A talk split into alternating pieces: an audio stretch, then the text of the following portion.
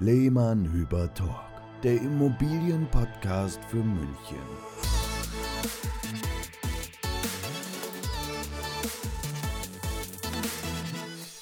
Hallo, liebe Podcast-Freunde, herzlich willkommen zur nächsten Folge unseres Lehmann-Hüber Talk. Hier sind wieder Marc und Sebastian. Servus. Von Lehmann-Hüber Immobilien. Und wir freuen uns sehr, jetzt heute Folge 3 aufzunehmen. Wir hatten es ja angekündigt, es wird ein QA. Das heißt, wir beantworten eure Fragen rund um die Immobilie. Ähm, da haben wir auch einige zugeschickt bekommen und wollen uns auch noch bedanken für das positive Feedback auf die letzte Folge, unser Corona-Update. Ähm, wer es noch nicht gehört hat, sollte das jetzt auch im Nachgang gerne tun. Es sind viele interessante Infos drin. Ja, auch von meiner Seite vielen Dank und äh, hat uns wirklich sehr gefreut, dass äh, ihr so rege reagiert habt auf, unser, auf unsere Special Podcasts zum Thema Corona. Und ähm, ja, äh, wir sind richtig überrascht, positiv überrascht, ähm, wie viele Fragen ihr uns geschickt habt. Und äh, wir haben jetzt richtig was vor uns und freuen uns jetzt natürlich auch, äh, diese Fragen beantworten zu können. Ja, also im ersten Teil, ähm, wie zu erwarten war, gibt es durchaus auch ein paar Corona-Fragen rund um die Immobilie. Die würden wir jetzt mal an den Anfang stellen.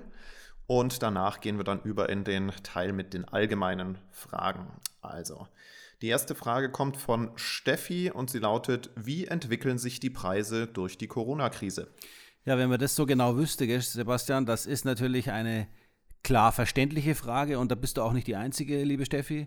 Ähm, wir haben hier natürlich, äh, wir könnten jetzt hier groß orakeln und wenn wir eine Glaskugel hätten, dann äh, hätten wir natürlich noch eine ganz andere Voraussetzung. Aber jetzt mal ernsthaft, wir sind, äh, wir können dazu keine definitive Aussage treffen. Wir können nur eins feststellen aktuell, dass die Preise im, äh, im Stillstand sind. Das heißt, auf dem Niveau, wo sie vor Corona waren, stehen sie jetzt. Ähm, wir können keinen Preisabfall feststellen in unserem täglichen äh, Tun. Das heißt, nicht in dem Maße, dass man sagt, jetzt äh, ist ein Preisverfall schon seit Anfang der Corona-Krise zu sehen. Ähm, also auch bei den Angebotspreisen, da kann ich kurz dazwischen richtig, grätschen, genau. da, da haben, beobachten wir den und analysieren wir den Markt auch regelmäßig. Und da wir also ja, auch da ist das Niveau nach wie vor dasselbe. Und da wir den ganzen Verkaufsprozess äh, begleiten und auch sehen, wie sich der Angebotspreis dann am Ende äh, entwickelt und wo er dann äh, landet bei, oder wie er dann fixiert wird in der Beurkundung, ähm, können wir also ähm, klar sagen, dass es aktuell keine groß, äh, großen Veränderungen gibt. Ähm, und von daher, was in der Zukunft passieren kann, hängt natürlich jetzt davon ab, wie es jetzt mit den Ausgangsbeschränkungen und der, der Wirtschaft weitergeht. Ähm, da muss man natürlich jetzt eigentlich wöchentlich draufschauen und da können wir euch natürlich auch auf dem Laufenden halten. Ja, also in der Tat sind es einfach sehr viele Einflussfaktoren, ähm, die, die auf die Immobilienpreise einwirken. Äh, wie du gesagt hast, wie lang dauert die Krise und die damit verbundene Unsicherheit jetzt noch? Wann springt der Konsum wieder an? Wann vertrauen die Marktteilnehmer wieder in eine Stabilität des Marktes? Entscheiden natürlich auch, wie sich die Zinsen entwickeln, ähm, ob Banken mehr Sicherheiten verlangen, höheres Eigenkapital, auch ob es zu einer Inflation kommt.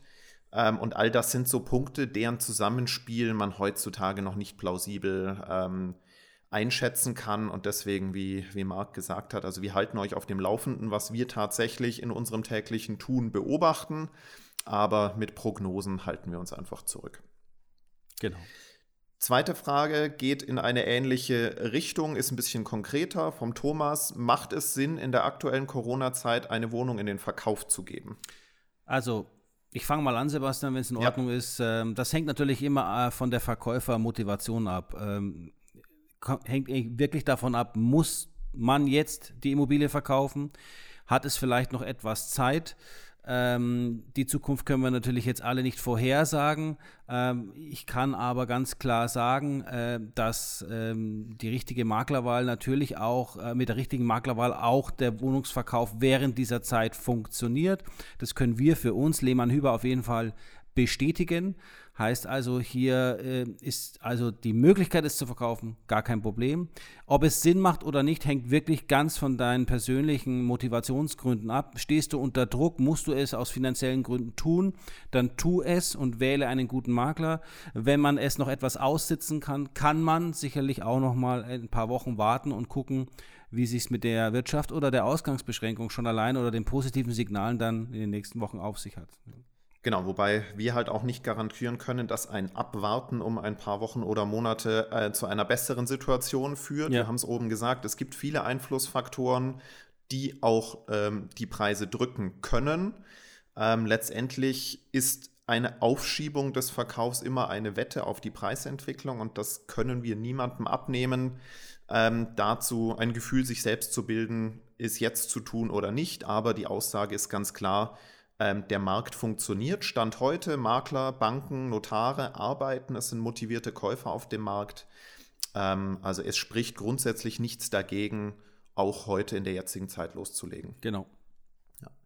Nächste und letzte Corona-Frage, ähm, die ich ähm, dann auch gleich selber beantworten werde.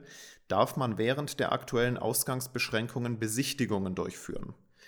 Ähm, ich habe mich hierzu jetzt nochmal ganz offiziell eingelesen in die Aussagen des Freistaats Bayern und die ähm, sagen ja, wenn sonst die Gefahr von Wohnungslosigkeit durch den Suchenden oder Leerstand mit erheblichen finanziellen Engpässen für den Eigentümer drohen.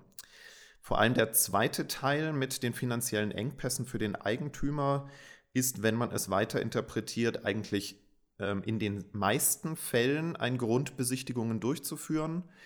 Ähm, denn wenn jemand noch in der Wohnung lebt, ähm, kurzfristig oder mittelfristig auszieht und jede Verzögerung des Verkaufs durch Besichtigungen, die nicht stattfinden, ähm, dann zu einer Verzögerung der Abwicklung und der Kaufpreiszahlung kommen, ist das durchaus auch als finanzieller Engpass oder zumindest finanzieller Einfluss äh, zu werten. Wobei sich eine Wohnung, Sebastian, ja nicht nur über Besichtigungstermine verkauft oder definiert, wir haben ja hier ein sehr gut funktionierendes System. Also wir haben uns an der Corona-Krise ja angepasst, wie ihr beim letzten äh, Podcast auch gehört habt. Ähm, wir minimieren die Besichtigung sowieso auf die kleinstmögliche Anzahl herunter, tun das dann mit Sicherheitsabstand oder eben auch mit FaceTime. Ähm, das heißt also, die, der Besichtigungstermin an sich ja, ist nur ein kleiner Teil des gesamten Kaufprozesses, zumindest bei uns. Und deswegen äh, kommen wir hier auch dem Gesetz eigentlich nach und fördern sogar hier noch das, das Thema der Nicht-Ansteckungsgefahr. Ja, genau. Ähm, nächste Frage ähm, sind wir jetzt dann im Bereich der allgemeinen Corona-freien Fragen von Claudia. Welche Möglichkeit hat ein Makler, die Nachfrage wieder zu beleben, wenn eine Immobilie schon länger nicht verkauft wurde? Ja, da gibt es diverse Möglichkeiten. Ähm, das hängt natürlich davon ab, ähm, welche Historie diese Immobilie schon hat. Ähm, man muss also wirklich die, wir können sie nur individuell beantworten. Jetzt mal allgemein gesprochen, kann man natürlich eine Vermarktungspause machen. Man kann natürlich die Immobilie wieder aufgefrischt nach der Pause, sei es mit anderen Bildern oder einem neuen Auftritt in neuen Medien nochmal platzieren. Ähm, auch eine andere konditionelle Darstellung, das ist aber dann der letzte Schritt, den man machen äh, sollte, wäre eine Möglichkeit, das heißt anderer Preis oder sogar eine andere Provisionsdarstellung. Ähm, also das sind so mal die drei Hauptpunkte, die mir dazu einfallen, Sebastian. Ja, also ergänzen könnte ich jetzt noch das Thema einfach zusätzliche Reichweite zu schaffen. Das heißt, genau. Werbemaßnahmen ähm, umzusetzen, die bisher noch nicht oder in anderer Form umgesetzt wurden und auch zum Thema Preis. Also das wird ja von vielen Verkäufern oder Maklern immer so als die einfachste und schnellste Stellschraube gesehen. Ist es auch, aber es ist am Ende auch die für den Verkäufer teuerste. Ja. Und deswegen stellen wir diesen Schritt immer ans Ende, wenn es wirklich keine andere Möglichkeit mehr gibt. Insgesamt ist es aber einfach sehr individuell und vom Einzelfall abhängig, welche Historie die Immobilie hat und welche Maßnahmen jetzt als nächste sinnvoll machen äh, oder Sinn machen. Und deswegen kommt gerne auf uns zu, entweder wenn ihr es schon mal versucht habt, eine Immobilie zu verkaufen oder ein anderer Makler ähm, dort äh, nicht zum Erfolg kommt. man muss einfach immer den Patienten neu untersuchen, um die richtigen Medikamente zu finden. Ja, und Sebastian, wir sind ja echt Spezialisten darin, äh, die Wiederbelebungsmaßnahmen von so mancher Immobilie dann durchzuführen und sie dann auch erfolgreich zum Notar zu bringen.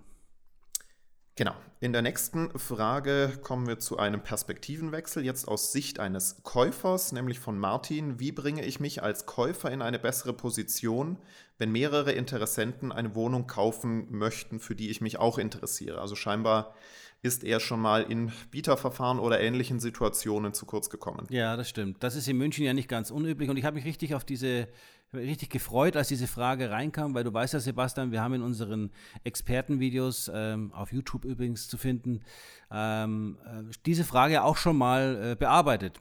Also ganz wichtig dabei sind, ich sage jetzt mal so, die ersten drei Hauptpunkte sind wichtig, äh, die richtigen Fragen zu stellen. Es geht wirklich darum, welchen Kaufprozess hat der Makler? Fragen Sie wirklich nach, wie er sich die Angebote wünscht, in welchem Zeitrahmen diese abgegeben sollen und wie es vor allem danach weitergeht. Ähm, ein zweiter wichtiger Punkt kann sein, dass man sein Angebot auch äh, banktechnisch nochmal hinterlegt, nämlich mit Sicherheit einem Schreiben der Bank, also einem Finanzierungszusage oder von Ihrem Finanzierer, sodass Sie Ihr Angebot nochmal etwas qualifizierter abgeben.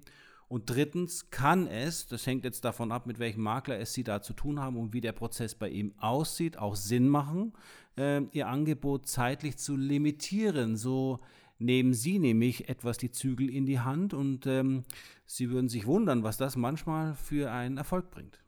Also man kann dem Markt damit durchaus zuvorkommen. Ähm, und ich sehe auch die, die wichtigen Punkte einfach in einer guten Vorbereitung. Das heißt, mit den Bankgesprächen abschlussbereit sein, wenn man auf die Suche geht. Ja. Äh, sehr wichtig auch die aktive und verbindliche Kommunikation mit dem Makler oder dem Verkäufer, dass der immer das Gefühl hat, er hat es hier wirklich mit einem motivierten Kaufinteressenten oder Käufer zu tun.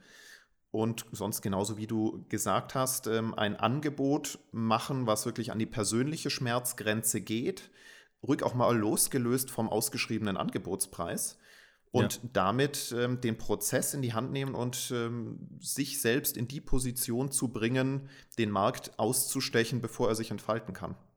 Jetzt kann man ja sagen, äh, woher soll ich denn wissen, ob der Preis passt und woher soll ich denn wissen, was der richtige Preis für die Immobilie ist? Sebastian und ich geben auch Käuferberatung in München. Weil wir stellen immer wieder fest, dass man doch mit einigen Verfahren verschiedener Makler, sei es Bieterverfahren oder wie auch immer sie es nennen, über, man überfordert ist, man nicht weiß, was man im richtigen Moment hier tun sollte. Ähm, wir bieten diesen Service auch an. Hier gibt es ganz verschiedene unterschiedliche äh, äh, Themen, die wir anbieten können. Ähm, sprechen Sie uns einfach an. Sebastian und ich äh, begleiten gerne Käufer in München auf diesem Immobilienmarkt, denn ähm, es ist nicht einfach hier durchzukommen, um dann eben auch seinen Immobilienwunsch zu erfüllen. Wir helfen dazu gerne. Ja. Nächste Frage, die werden wir jetzt wahrscheinlich ein bisschen knapper beantworten können. Was ist für mich als Verkäufer ein realistischer Zeitraum zwischen Kontaktaufnahme mit einem Makler und dem letztendlichen Verkauf, also ich sage jetzt mal Notartermin? Also für uns gesprochen, ähm, Sebastian, glaube ich, gibst du mir recht, wenn, wenn wir sagen drei bis vier Monate. Das heißt, Erstkontakt, äh, dazwischen liegen Vorbereitung, dazwischen liegt die Vermarktung, äh, der Vermarktungsstart, vielleicht nochmal ein Countdown-Marketing für die Immobilie. Und äh, dann haben sie zwar ihr Geld noch nicht auf dem Konto, ja, das hängt dann davon ab, von anderen Faktoren, äh, wie lange es nach dem Notartermin nochmal dauert, bis der Geldeingang da ist. Aber in, der Regel circa vier Wochen, vier außer es gibt noch Zustimmungserfordernisse. Verwalterzustimmung oder es geht um, um eine um äh, ein Immobilie im Erbbaurecht. Also da haben wir auch nochmal verschiedene Bedingungen. Aber im Schnitt kann man sagen, drei bis vier Monate. Genau, also die drei bis vier Monate gelten für in Anführungszeichen normale äh, Immobilien in München, wenn das Ziel der bestmögliche Verkauf, das bestmögliche Verkaufsergebnis ist. Ja. Sollte es einen Verkaufsdruck geben, dann kann man den Prozess auch beschleunigen, abkürzen und ähm, auch sich noch mal ein paar Wochen sparen. Insgesamt ist die Antwort auf die Frage, es kommt immer auf die Immobilie, das Markt, also Preissegment, den Standort, die Preisvorstellung an. Und ähm, irgendwo zwischen vier Wochen und einem Jahr wird, wird dieser Prozess liegen. Aber so, wie du gesagt hast, Ähm, die Erfahrungswerte liegen so um die drei Monate für, für Immobilien in München. Ja, im Schnitt. Also wenn wir in Schwabing was verkaufen, kann es auch noch viel schneller gehen. Ja, wie du schon gesagt hast, Lage. Und ähm, das hängt immer davon ab. Aber wir können eigentlich, wenn Sie uns sagen, welche Immobilie Sie haben, dann können wir Ihnen auch ziemlich genau sagen, ähm, bis auf eine Woche vielleicht hin oder her, wie lange die Vermarktung dauert. Nächste Frage kommt von Petra und das Stichwort Erbbaurecht fiel gerade schon. Hm. Ich interessiere mich für den Kauf eines Hauses. Die Häuser, die in mein Budget passen, sind meist Erbpacht. Kann man sowas guten Gewissens kaufen? Dein Lieblingsthema, Sebastian. Da ja, freust du dich, oder? Ja, ja also ähm, Erbpacht, Erbbaurecht hat sich in der Tat in den vergangenen Jahren zu einer kleinen ergänzenden Spezialisierung äh, von Lehmann Hüber entwickelt. Wir haben hier viele Erfahrungen sammeln können mit Wohnungen und Häusern. Und die Antwort ist grundsätzlich erstmal ja, es kommt darauf an, wie so oft im Leben. Genau. Und vor allem kommt es auf den eigenen Planungshorizont an. Geht es jetzt darum, ein Haus zu kaufen, das für die nächsten 10, 20, 30 Jahre einfach als neues Zuhause der Familie dienen soll und danach wieder verkauft werden soll? Oder ähm, möchte man mit so einer Immobilie über mehrere Generationen hinweg Vermögen aufbauen? Ist der Planungshorizont befristet? Dann klares Ja zum Thema Erbbaurecht. Ähm, geht es dann wirklich um den langfristigen Vermögensaufbau und äh, Vererben des Ganzen dann vielleicht nicht ideal? Auch da gibt es immer noch andere Möglichkeiten, ähm, wie man das umgehen und ergänzen kann. Das würde jetzt zu weit gehen. Wichtig beim Thema Erbbaurecht ist es vor allem auf die Konditionen zu achten. Und den so Vertrag, all, den Vertrag vor äh, allem zu verstehen. Richtig, genau, zu verstehen. Was bedeutet es, wenn die Stadt München äh, Grundstückseigentümer, also Erbbaurechtsgeber ist im Verhältnis zu, es ist eine unternehmerische Stiftung oder eine Privatperson? Wie sieht es aus mit der Restlaufzeit? Passt die in meinen, in meinen Planungshorizont? Gibt es Verlängerungsklauseln? Wie hoch ist der Abbauzins im Verhältnis zum Marktniveau? Äh, wie wird der Abbauzins angepasst? Ähm, Gibt es eine Entschädigung bei Zeitablauf? Und vor allem am Ende passt der Kaufpreis zu all diesen äh, vorangenannten Konditionen. Ähm, wenn das ein Ge äh, Gesamtpaket ist, was funktioniert, dann kann man guten Gewissens Erbbaurecht kaufen. Aber ja, es kommt einfach auf die Expertise wahrscheinlich durch einen Fachmann an. Genau, auch hier wieder die Einladung ausgesprochen. Kommen Sie auf uns zu, wenn Sie hier Käuferberatung benötigen. Ja, wir tun das nicht zum ersten Mal, dass wir hier Käufer begleiten, ähm, denn es ist ein sehr, sehr umfangreiches Thema, bei dem Sie aber auch viel Geld sparen können, wenn Sie den richtigen Partner an der Seite haben beim Kauf. Nächste Frage, auch wieder aus Sicht eines Käufers. Ich kann mir leider kein Haus in München leisten und muss ins Umland ausweichen. Gibt es einen Trend, welche Lagen außerhalb des Münchner Stadtkerns oder Stadtgebiets sich positiv entwickeln werden? Tja. Schwierig, da sind wir wieder bei der Glaskugel. Genau, die Glaskugel und vor allem der Trend, ja, was man immer so mitbekommt, ist ja, dass der, der, der, der Umkreis Münchens ja mit München mitwächst. Ja, das werden, äh, das werden alle da draußen ja auch sehen an den Angebotspreisen, die dort äh, äh stehen, auch Neubau etc. Äh, es gibt vielleicht ähm, ja, Stadtgrenzen, die nicht so hochwertig mitwachsen oder hochpreisig mitwachsen, wie jetzt zum Beispiel der Südwesten. Ja, also es gibt schon einen Unterschied, ob ich Richtung Ebersberg rausgehe oder Richtung Starnberg. Äh, das ist äh, klar, ich glaube, das versteht auch jeder. Ich, ich, hätte jetzt die Aufteilung eigentlich, ähm, ähm, weil genau diese Notiz habe ich mir dazu auch gemacht. Ja, ich hätte jetzt eigentlich eher eingeteilt Richtung Nord und Süd. Ja, ähm, auch dass machen. auf jeden Fall das Preisniveau derzeit im nördlichen Landkreis günstiger ist als im südlichen. Die Alpen und äh, das Voralpenland haben einfach auch ihre ja. Anziehungskraft. Die Seen. Ja. Wichtig für die Wertentwicklung ist, glaube ich, vor allem das Thema Infrastruktur ja. äh, langfristig? Also gibt es eine S-Bahn im Ort? Ähm, ist die Autobahn in der Nähe? Ähm, wie sieht es äh, mit den Einkaufsmöglichkeiten aus?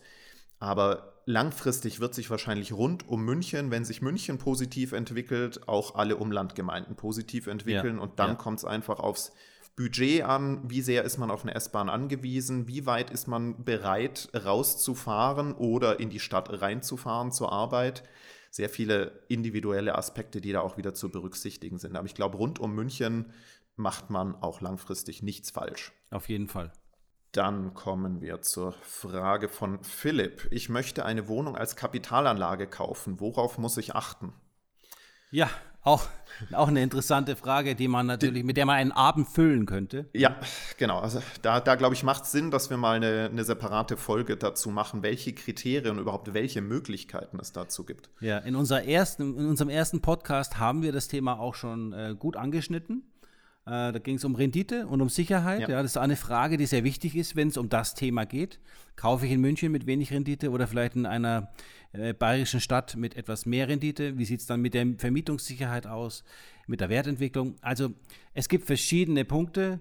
Ähm, dem Philipp laden wir einfach mal ein, nochmal sich direkt bei uns zu melden, weil das ist etwas, was eine längere und umfassende Beratung benötigt, damit es auch qualitativ ist am Ende kommt es einfach auf den Fokus und das Ziel der Investition an. Geht es einem, so wie du gesagt hast, um Sicherheit oder um Rendite? Ja. Möchte man lieber eine langfristig stabile Wertentwicklung oder sofort Cashflow aus der Vermietung generieren? Oder die Kapitalanlage ja selbst beziehen. Ja, also es gibt ja genau, also emotionalen, emotionalen Kapitalanleger.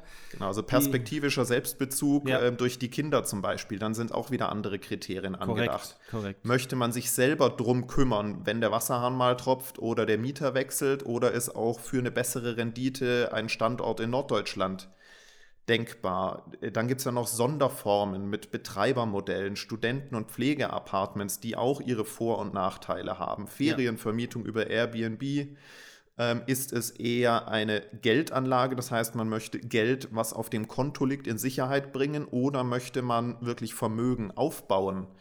Äh, also es sind so viele verschiedene Aspekte, also da muss man erstmal einen Fragenkatalog durchgehen, um darauf wirklich dann sich einer sinnvollen Antwort auch zu nähern. Aber und gerne auf uns zukommen. Und Sebastian, wir antworten, wir antworten ja hier nicht auch nur als Makler, äh, die dann die Expertise haben für den Verkauf solcher Sachen, sondern wir haben ja auch unsere eigenen Erfahrungen bereits ja. gemacht mit äh, Kapitalanlagen für die Altersvorsorge oder whatever. Und auch da können wir natürlich einige Tipps weitergeben.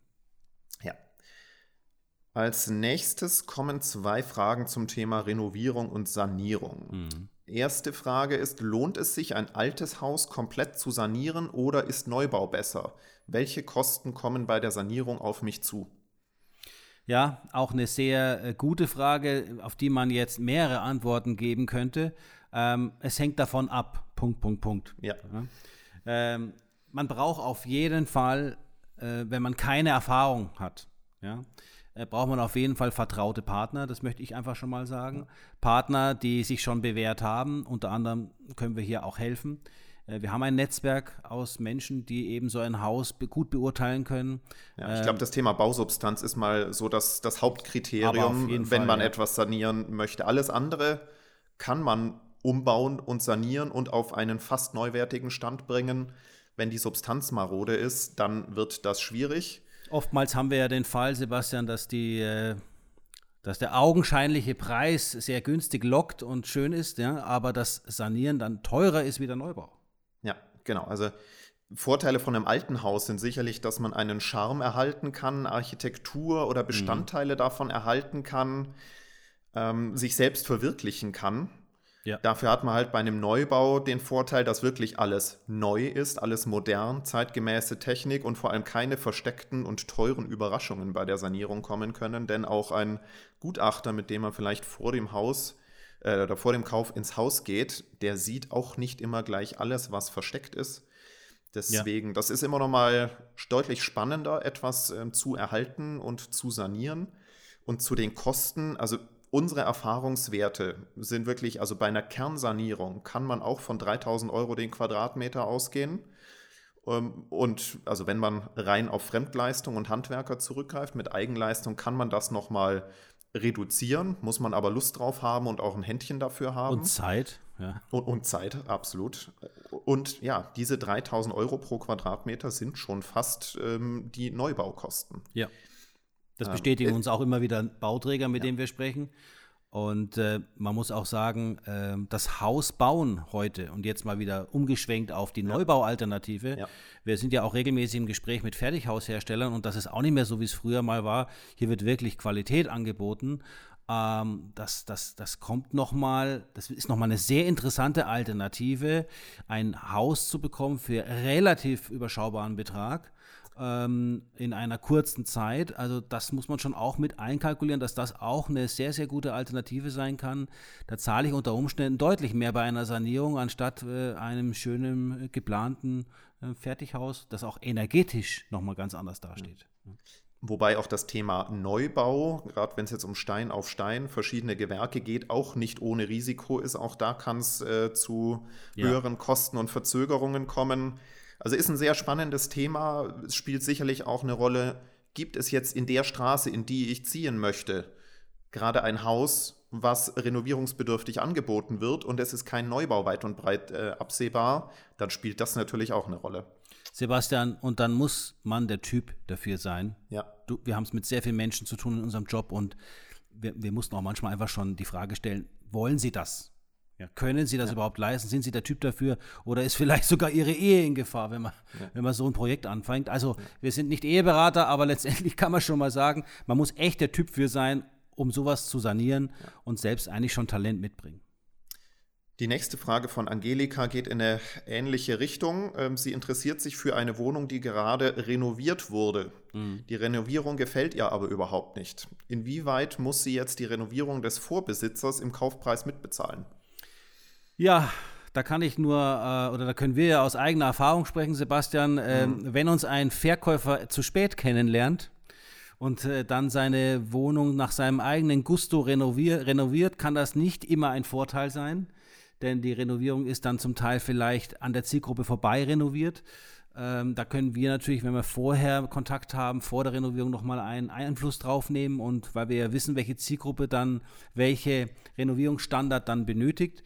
Ähm, Käufer machen das sehr gerne, dass sie dann einfach den Geschmack nicht bezahlen wollen, den der, der Verkäufer eingebracht hat.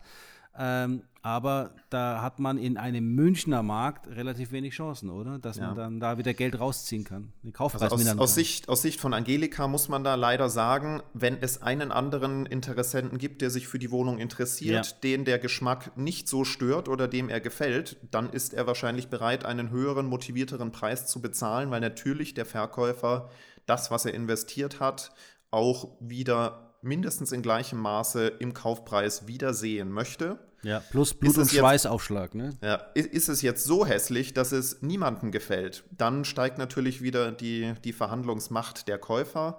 Aber ja. ja, grundsätzlich ist es erstmal in der Bewertung so, dass renovierte Immobilien unabhängig von der Wahl des Parkettes oder der Fronten der Küche oder der Fliesen im Bad erstmal mehr wert ist als eine nicht renovierte. Und manchmal muss man dann einfach in den sauren Apfel beißen ähm, wenn der Rest absolut passt, Lage, Größe, Schnitt, ja.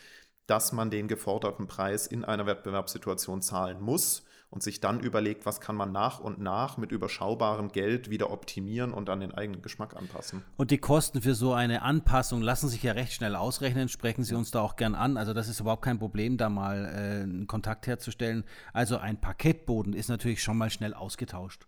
Und hier haben wir ganz verschiedene Preislagen. Oft geht es auch mit, mit Abschleifen und anders lasieren, dass ja, man ihn heller Farbe, oder dunkler kriegt. Genau. Oder Küchenfronten folieren. Ja. Oder haben im wir auch. Fliesen, Fliesen überlackieren. Man muss immer nicht gleich alles rausschmeißen. Richtig. Man kann mit überschaubaren Mitteln, auch das haben wir gelernt in den letzten Jahren von den Experten, viel erreichen, was die Optik optimiert. Ja, eine intensive Kosmetik kann das Ganze schon in die richtige Richtung schieben. Ja. Vorletzte Frage auch eines unserer Lieblingsthemen, mit dem wir echt oft konfrontiert sind, zu dem wir auch einen Blogartikel auf unserer Website haben und deswegen jetzt auch gar nicht allzu sehr in Detail gehen können hier. Frage ist, ich besitze eine Wohnung. Lohnt es sich, diese möbliert zu vermieten? Ja und nein. genau. Es kommt darauf an. du hast gesagt, kurze Antwort. Ja. ja. und nein, Sebastian. Ich, ich würde sie präzisieren mit, Bitte. kommt auf Standort und Wohnungsgröße an. Ja. Also je kleiner die Wohnung und je zentraler sie in einer Stadt gelegen ist, desto eher eignet sie sich auch für die möblierte Vermietung. Ähm, auf dem Papier bringt das Ganze immer erstmal eine bessere Rendite. Am, äh, am Ende, unterm Strich, muss man aber mit mehr Aufwand rechnen. Man hat eine höhere Fluktuation. Das heißt, die Mieter bleiben eher nicht 10, 15 Jahre, sondern vielleicht ein oder zwei Jahre. Ja man muss die Wohnung auch überhaupt erstmal möblieren und einrichten. Und das heißt nicht nur ein Sofa, Bett und Schrank reinstellen, sondern Kaffeelöffel, äh, Gläser, Tischdecke, Bettwäsche, Bügeleisen, DVD-Player oder was man da heutzutage so hat. DVD-Player, Sebastian. Ja. ja. okay. Ähm, und all das mit rein zu investieren, dann ja. sieht es nämlich schon wieder ein bisschen anders aus. Und alles, was dann bei Mieterwechsel abgenutzt ist, muss ja. ersetzt werden. Also man muss da wirklich werden. hotelähnlich denken. Ja. Und das funktioniert jetzt bei einer Vierzimmerwohnung am Stadtrand wahrscheinlich weniger gut. Da ist auch einfach die Nachfrage dafür nicht da. Also und jedes Mal beim Mieterwechsel Inventarlisten führen. Es ist einfach wieder, wie so viele Antworten, die wir jetzt gerade hier in der, in der letzten halben Stunde schon gegeben haben, es kommt darauf an, ist man der Typ dafür. Ja. Und passt die Wohnung? Lohnt sich das, ja. für diese Wohnung zu investieren? Oder also der Wohnungstyp ist auch entscheidend. Ja. Letzte Frage von Achim. Mein Mieter ist gerade ausgezogen und hat größere Schäden hinterlassen, die die Kaution übersteigen. Wie werden die Schäden bezahlt? Ist jetzt schon so ein bisschen eine juristische Frage.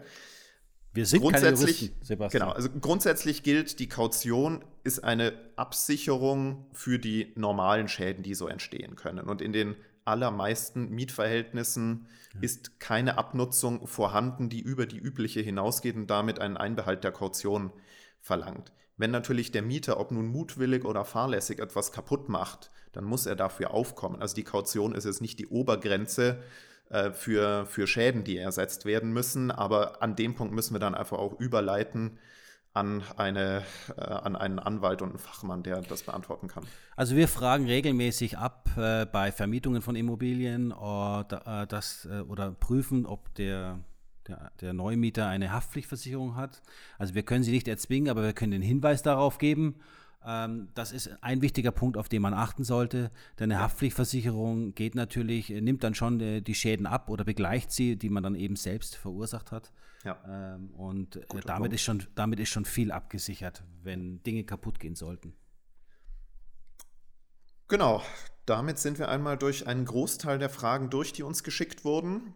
Ja. Es gilt weiterhin, auch wenn wir jetzt nicht jede Folge als QA machen, aber schickt uns trotzdem eure Fragen. Vielleicht machen wir mal eine ganze Folge draus, laden vielleicht sogar Gäste zu Wunschthemen ein. Also wir fügen uns da sehr dem Wunsch unserer Hörerschaft. Wenn ihr Fragen und Wunschthemen habt, ähm, auf den verschiedensten Wegen an uns schicken, zum Beispiel an podcast.lehmannhüber.de. Das wäre mal die primäre E-Mail-Adresse dafür. Und natürlich auch der Wunsch und die Bitte, abonniert uns bei Spotify oder bei Apple Podcast, damit ihr immer Bescheid kriegt, wenn neue Folgen online sind. Und wir werden jetzt weiter fleißig produzieren und äh, euch ja, über das Thema Immobilien aufklären. Ich hoffe, es hat euch gefallen. Äh, und äh, Sebastian und ich freuen uns, wenn wir uns bald wieder hören. Ja. Servus. Ciao. Servus.